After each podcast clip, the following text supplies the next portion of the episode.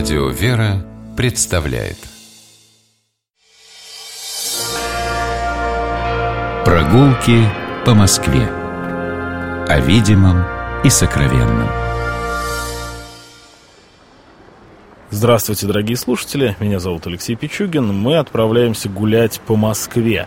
Сегодня мы гуляем в компании Игоря Горькавого, историка, москвоведа. Здравствуйте. Здравствуйте, Алексей. Здравствуйте, дорогие радиослушатели. Идем на Сухаревскую площадь. И для этого просто выходим из станции метро Сухаревская на поверхность. Я сейчас, а, перед тем, как начать нашу прогулку, сказал метро Колхозная потому что, ну, как-то вот все это из детства идет, метро колхозное. Так, вот есть такие места в Москве почему-то, наверное, у вас тоже, Игорь, которые, несмотря на то, что их переименовали много-много лет назад, до сих пор остаются в памяти как своими старыми названиями, пускай даже не всегда приятными, даже сейчас не про колхозную, а про некоторые другие московские ну, конечно, названия. Так, нам всем дороги воспоминания с детства. Кто-то в интернете вспоминает, что помнит, как на этой самой площади стояла знаменитая доска почета. Это такое архитектурное сооружение с портиком, где вывешивались имена почетных колхозников Советского Союза. Потом она отсюда была перенесена. Но э, все-таки для нас, мне кажется, важнее то, что мы можем сейчас эту площадь назвать Сухаревской. Да. Здесь не хватает, правда, не хватает одного, самого да. главного, самой той Сухаревской башни, которая была очень э, памятна москвичам. И нас, вот Лермонтов, например, э, пишет на крутой горе, усыпанной низкими домиками, возвышается четырехугольная, сизая, фантастическая громада Сухарева башня. Она гордо взирает на окрестности, будто знает, что имя Петра начертано на ее мшистом челе. Такие замечательные слова. Действительно, на всех фотографиях мы видим, что Сухарева башня была абсолютной доминантой этой исторической местности. И Конечно, ее очень не хватает. Давайте вспомним, как она здесь появилась. Эта башня была башней в стене земляного города. Изначально она была такой же, как и другие. Ничто особенное ей э, не было присуще, но э, в 1692-95 годах, э, видимо, по проекту архитектора Чеглакова, здесь строится башня с удивительной такой конструкции, похожей на ратуши западноевропейских городов. Э, некоторые утверждают, что идею эту привез Петр из своего заграничного похода. Так или иначе, башня эту наследовала имя э, полковника Лаврентия Сухарева, полк которого когда-то охранял здесь подступы к Первопрестольной. Само место это очень, надо сказать, было важным. Э, даже не с точки зрения военной, вряд ли кто-то мог тогда угрожать Москве с севера, но э, эта дорога была дорогой молитвы, дорогой царского богомолия. Э, дорогой к Троице Сергиевой Лавре. С другой стороны, в памяти москвичей еще были живы события начала 17 века, когда именно здесь москвичи встречали Михаила Федоровича Романова. И вот это место, оно играло в 17-18 веке свое символическое значение в э, жизни Москвы. Но, кроме того, это был, конечно, и рынок, и вот это э, видно на фотографиях, эта местность была исключительно живой, э, не так живой, как сейчас, здесь больше машин теперь, а раньше здесь действительно все просто бурлило. И вот башня была э, фортификационным сооружением сравнительно недолго, потому что уже совсем вскоре э, Петр распускает стрелецкое войско, и э, башня эта была передана навигатской школе. Э, здесь, Якова Брюса. Да. И вот э, отсюда-то и пошли все эти мрачные городские легенды о том, что о Брюс до самого да, разрушения башни, там что-то такое. Э, да, это была любимая тема москвичей, которые Якова Брюса и боялись, и уважали, и, тем не менее, действительно, здесь работала навигатская школа, в ней преподавал Леонтий Магнитский. Здесь располагалась московская контора Адмиралтейской коллегии. Здесь находилась астрономическая обсерватория. И э, надо сказать, что эта Сухарева башня была э, связана еще и с историей московского водоснабжения, потому что когда прокладывали первый московский водопровод, здесь разместили резервуар э, на 6,5 тысяч ведер, и уже оттуда вода поступала в центральную часть города, а перед башней был поэтому устроен водоразборный фонтан. Потом, когда э, построили крестовские напорные башни, надобность в этом резервуаре отпала, и э, эту функцию от Сухаревой башни отняли. Но, тем не менее, здесь э, даже в 20-е годы, уже в советское время, изучалась экспозиция Московского коммунального музея. Э, здесь э, располагались... Э, инструменты, диковинные вещи, астрономические, навигационные приборы, вот все, что было связано с навигацией школы, с эпохой Петра. И сама э, эта башня была э, зримым воплощением нашей русской истории. К сожалению, в 1933 году было принято решение о том, что башню нужно разобрать.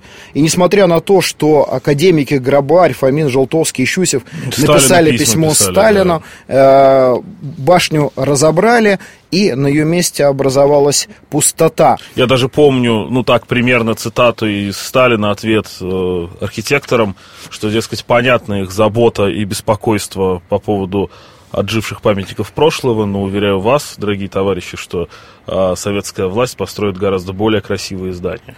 Но э, об этом можно спорить. Во всяком случае, башни этой э, нам очень не хватает до сих пор. Не знаю, были же разговоры о том, что ее можно восстановить. Даже, мне кажется, мы с вами как-то обсуждали, что есть три памятника безусловных, э, московских, которых мы лишились в советское время, и которые должны быть восстановлены, пускай это будет полное воссоздание, но все равно, даже вот по тому, что мы видим в Дрездене, такое воссоздание возможно. Это Сухарева башня, Красные ворота и храм Успения на Покровке. Я с вами абсолютно абсолютно согласен, Алексей. Если бы это было возможно, я бы первым высказался за.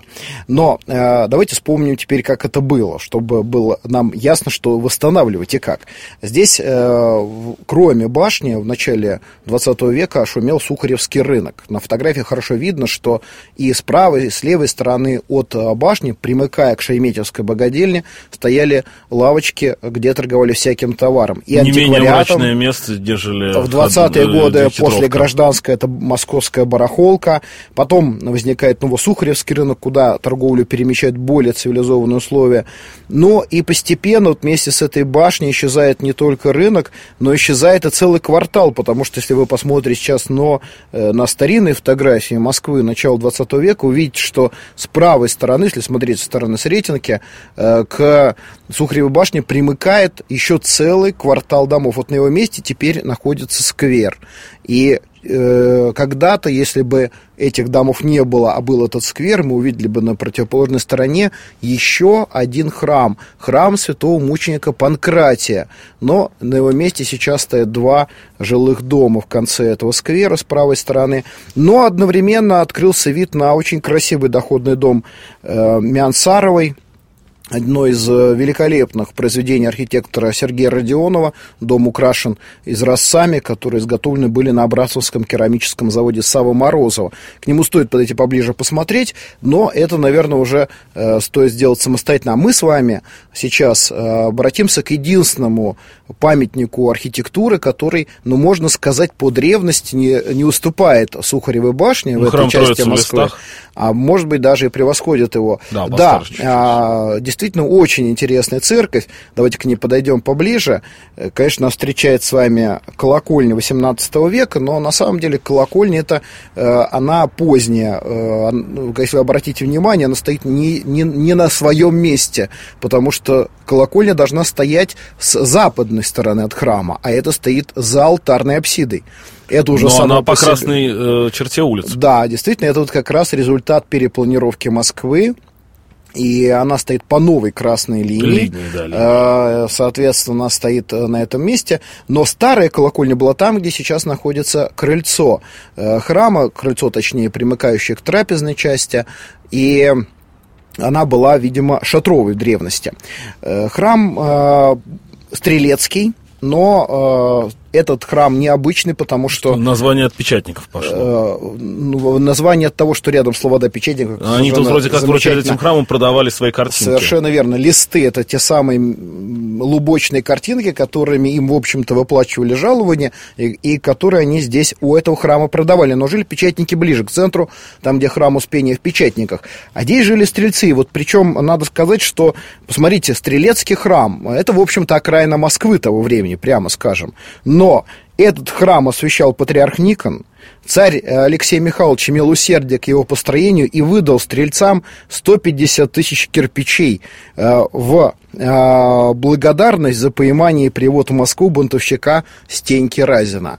Потому что жившие здесь стрельцы действительно принимали участие в самых э, острых, самых, таких, можно сказать, знаковых событиях того времени.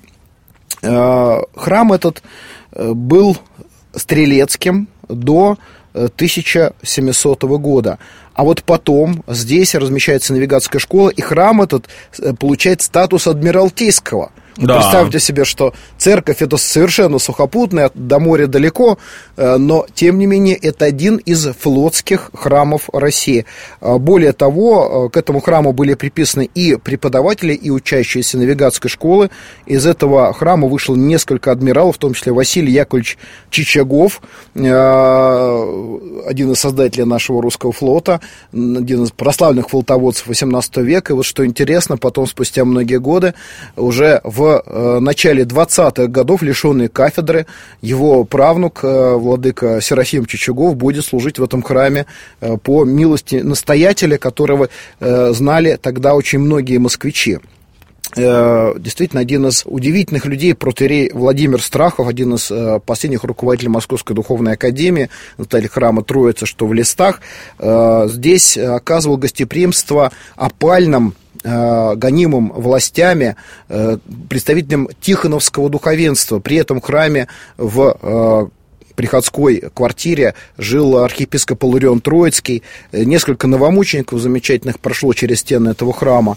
Э, и, конечно, вот это удивительное сочетание древней русской архитектуры, э, памяти о новомучениках и, ну, просто, если зайти в этот дворик, знаете, какая-то другая Москва здесь открывается. Так не просто другая Москва, здесь нельзя под конец не вспомнить, как этот храм вернулся, когда перед Олимпиадой Петр Дмитриевич Барановский и его ученик Олег Журин, тоже знаменитый реставратор, дай бог ему здоровья, ныне живущий, а этот храм просто восстановили из состояния, по которому, ну, проходя мимо, было сложно понять. Надо сказать, что Петр Дмитриевич спас этот храм и раньше, потому что Обмеры как раз в 70-е да. годы была мысль вообще его разобрать. Разобрали колокольню, эти колокольни это заново построены. А, по-моему, раз полностью заново? Да, полностью. Мне казалось, что там первый ярус оставался. Ну, да? может, первый ярус остался, да, что-то да. от него, да. Но то, в принципе, она практически заново родилась. Сухаревская площадь, там, кстати говоря, еще самое последнее, когда мы смотрим от Троицы в листах туда уже в сторону начала э, проспекта Мира, мы видим с одной стороны такую колонну, полуколонну встроенную, а когда-то в 50-е годы по замыслу архитекторов. Две колонны стояли красивые по сносу Сухаревой башни, там водрузили э, как символ э, начала проспекта Мира, вот этой Ярославской трассы. Теперь только одна осталась, и она встроена в сталинское здание, но все равно интересно на нее взглянуть. Кстати, кое-что осталось от Сухаревой башни. Внизу? Нет, нет, ну внизу само собой, а, но в, Донском, Донском монастыре, монастыре да, да, наличники да, да, да, конечно. перенесены Может туда. быть, когда-нибудь они займут свое... Будем на это надеяться. Свое настоящее место. Будем на это надеяться. Игорь Горькавый, историк, москвовед, я Алексей Пичугин. Мы прощаемся с вами до новых встреч на улицах нашего города. Гуляйте по Москве, любуйтесь ее, любите Москву, будьте здоровы. Всего доброго. Прогулки по Москве. О видимом и сокровенном.